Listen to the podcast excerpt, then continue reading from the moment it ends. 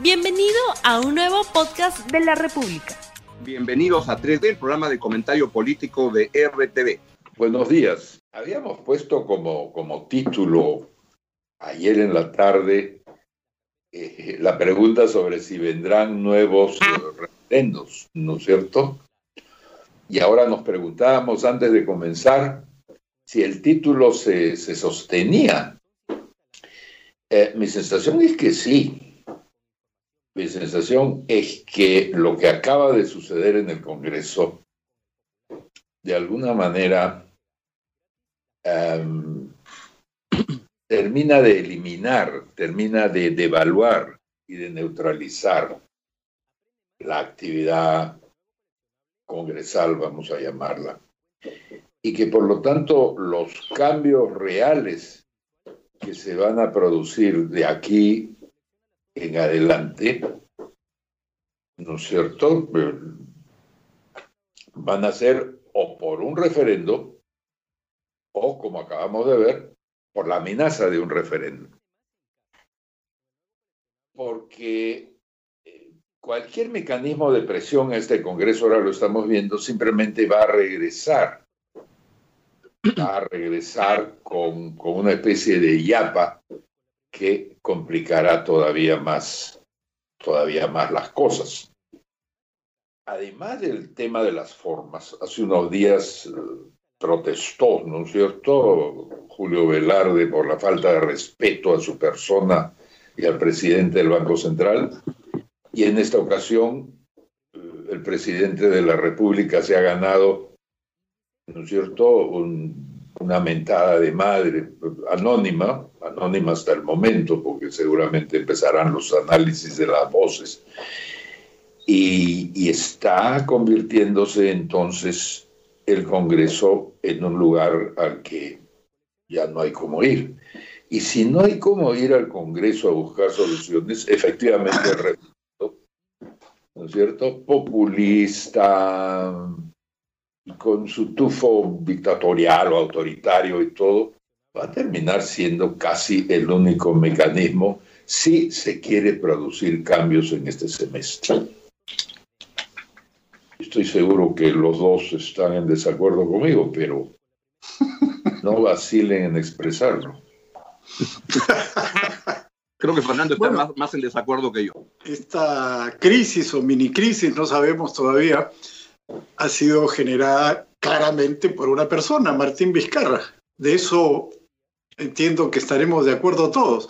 Primero, cuando disolvió ilegalmente, en mi opinión, el Congreso anterior, el 30 de septiembre, en una situación complicada que hacía augurar que lo que podía venir era un Congreso populista, cosa que en efecto ocurrió.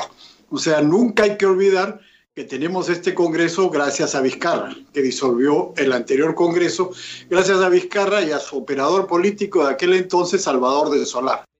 Y en segundo lugar, que la disparatada intervención del día de ayer de Martín Vizcarra proponiendo un referéndum para modificar nuevamente la constitución es la que ha originado esta respuesta disparatada también del Congreso. Es decir, en una situación en la que tenemos la peor crisis económica desde la guerra con Chile, que tenemos una crisis sanitaria que todavía está presente y que probablemente puede recrudecer en los próximos días y semanas. En esas circunstancias, Vizcarra no tiene mejor idea que pechar nuevamente al Congreso, a este nuevo Congreso, y proponer una serie de medidas que podían ser aceptables o no, son discutibles. Yo no estoy de acuerdo, por ejemplo, con eliminar completamente la inmunidad parlamentaria, me parece una barbaridad, pero en fin, son discutibles. Pero en esas circunstancias en que se requiere concentrar los esfuerzos del país en, temas como la crisis económica, los millones de desempleados, Vizcarra mete un golpe que ya sabemos tiene como único objetivo levantar su popularidad y se encuentra con una respuesta eh, como la del Congreso, que eh, por supuesto es desacertada esto de eliminar la inmunidad para todos y que crea un zafarrancho fenomenal del cual no sé cómo vamos a salir. Mientras a la gente que esté en la calle lo que le interesa es sobrevivir el día de mañana, vemos esta pelea entre Vizcarra y el Congreso, generada esta vez por Vizcarra, sin ninguna duda, eh, distrayendo esfuerzos y recursos de los políticos del Estado y de los medios de comunicación en temas que en este momento no deberían estar en discusión como lo están ahora, ¿no? A ese nivel, creo yo. Mientras te escucho, me viene una idea un poco cínica, pero eh, ¿te imaginas al Congreso, en lugar de estar metido en esta pelea con Vizcarra, dedicado a tratar con sus, su, la capacidad y el estilo que ya le conocemos a resolver los problemas económicos del país? No, Ojalá que se dedicara a cualquier otra cosa, menos a los problemas económicos. No es función, Por eso digo, la parte cínica de mi planteamiento es que de alguna manera, ¿no es cierto?, lo que ha hecho Vizcarra, más allá de todos los defectos que tú le atribuías, algunos puedo compartirlos, pero lo que hace Vizcarra es distraer al Congreso, no, ¿no es cierto?, de, de, de, de cosas mucho más peligrosas y de cosas mucho peores.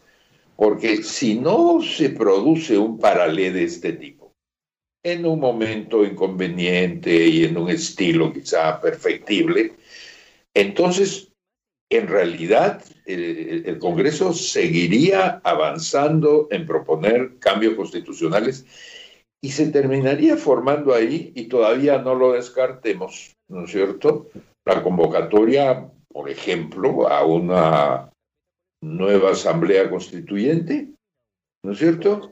Porque en el campo de la locura el, el cielo es el límite. ¿Quién frenaría a este Congreso si no es Vizcarra? Porque está claro que a Vizcarra el Congreso no lo puede frenar, pero Vizcarra sí podría estar ayudando a frenar al Congreso. Dos males, pero creo que uno de ellos al menor. Antes de que Fernando responda, para yo también pues, poderme sumar a la, a la, a la crítica a, Fernando, con quien estoy de acuerdo en alguna parte, pero casi en la mayoría estoy en desacuerdo. Primero, el Congreso anterior, este, yo no lo no cometería la, la ligereza de ensalzarlo frente a esto. Son igual de malos. Y el Congreso anterior iba en el mismo rumbo y al Congreso anterior se le disolvió constitucionalmente, etcétera. Pero si se hubiera quedado, hubiera hecho barbaridades iguales o peores a las de. Ya, pero en fin, en eso discrepamos. Ahora, en lo que hemos entrado, sí, es otra vez en una, y ahí estoy de acuerdo con Fernando, en un pleito espectacular y que va a ir creciendo, creo, entre el Congreso y el Ejecutivo, porque el Congreso este, y el Ejecutivo creo que no han podido articular una relación y entonces eso va a tener que ver este, con muchas de las cosas que van a ocurrir en, lo, en el último año de este tan accidentado y turbulento periodo, este lustro político. En esto, primero, el viernes en la madrugada, o sea, para el sábado en la madrugada, este Congreso se desurró en la reforma política, le hizo barbarie media y la trabó totalmente. El sábado el presidente lo piensa y el domingo este, sale con este mensaje. Tan sale que cuando ya se anuncia en los medios de que va a haber el mensaje del presidente, se apura el señor presidente del Congreso para ir con una respuesta y decir, nos vamos a adelantar. Y ahí ya lo que te están viendo es que estás en una puja entre ambos lados y entonces comienzan a dar una serie de, de, de cambios a la respuesta que da el presidente que incluyen barbaridades y medias. Esto del 6% en la constitución para educación, otra vez, suena muy bonito, pero es la peor manera de legislar y poner en la constitución, porque entonces lo que sigue es ponerle a, a, a, seguridad cuánto le ponemos y a salud cuánto le ponemos. Y ya el presupuesto deja de ser simplemente es una, una cosa este, para, parametrada desde la Constitución que no se ajusta a los momentos. Pero en el tema de la reforma acaba promulgando y ayer aprobando unas reformas que tienen toda, toda la, la, la actitud de vengarse de Vizcarra por el discurso que había dado en la, en la, en la mañana. Y tan es así, Mirko hacía alusión a esta mentada de, madre. Y creo que hay que explicarla mejor. Cuando está Chejade resumiendo lo que ya se va a votar ¿no? Con los micrófonos así, hay una voz de un congresista que entra y dice, a ver, dice, ya se fregó, pero dice ya con otra palabra, dice, ya se cagó este CDM. Este CDM en estos tiempos, yo me había, no me había percatado y alguna gente me ponía en los mensajes del trabajo, este, Chavo Augusto, CDM. Yo pensaba que estaban molestos y me mentaban la madre, pero luego me di cuenta de que era cuídate mucho, que había cambiado. Pero el CDM que le meten en el Congreso este, ayer, claramente va con esa mentada de Madrid y a lo que alude es a un pleito espectacular. ¿Qué viene ahora? Que esto viene con un va y viene del Congreso y de repente me arriesgo a pensar que es momento para que el presidente Vizcarra plantee una cuestión de confianza para que esté ante el Congreso, para que vaya a Vizcarra y acaso le tumben al gabinete, lo cual sería una ventaja porque ya va uno, ya no va a haber tiempo para uno segundo, pero le da lugar a una salida honorable de ese gabinete y a este, nombrar a otro para, para seguir en la, en la brega al tema central, que es la pandemia y la crisis, económica. Bueno, pero, eh, Augusto, hay ah, algunas cosas que no se sostienen en lo que tú has dicho. El Congreso anterior era malo sin ninguna duda. Hizo barbaridades sin ninguna duda, pero no hizo ninguna de las cosas eh, referentes a la economía que ha hecho este Congreso. Se, tumbó un ministro de Economía, ¿no?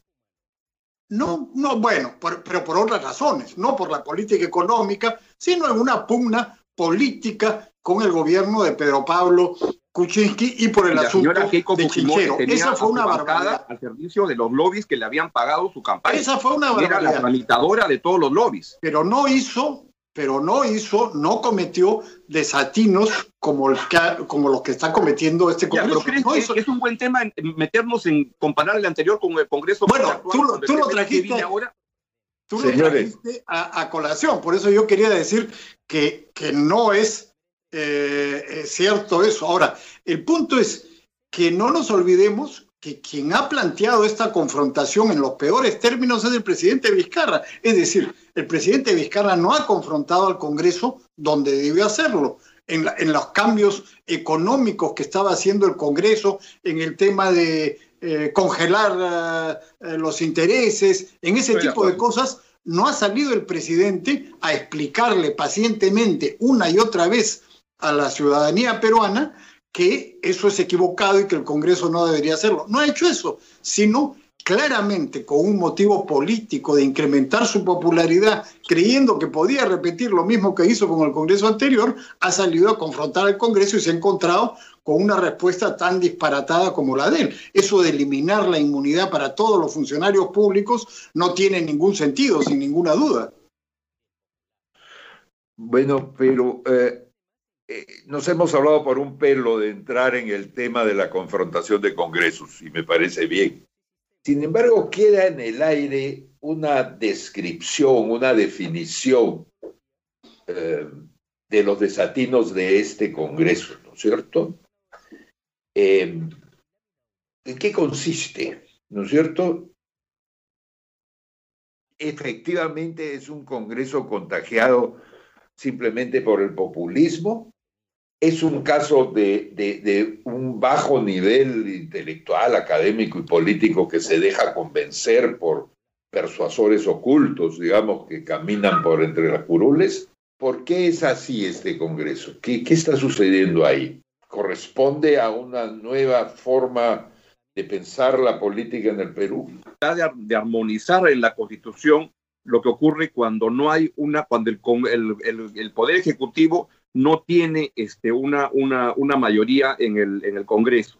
Y este diseño constitucional está como armado para eso y se desarma todo cuando eso no, no, no ocurre, porque además, ante la carencia de, de partidos políticos de verdad y con políticos profesionales de verdad, es imposible llegar a, acuerdos básicos y todos son puros logreros que miran la quincena como, como, como horizonte de tomar decisiones. Eso estaría encarnando una crisis de, de, representación, de alguna manera, en que los, los peores, por, por decirlo de alguna manera, se abalanzan sobre las candidaturas y el electorado los, los lleva a representarlos. Es esto lo que está sucediendo. porque no, lo que estamos viviendo es un, este un momento populista.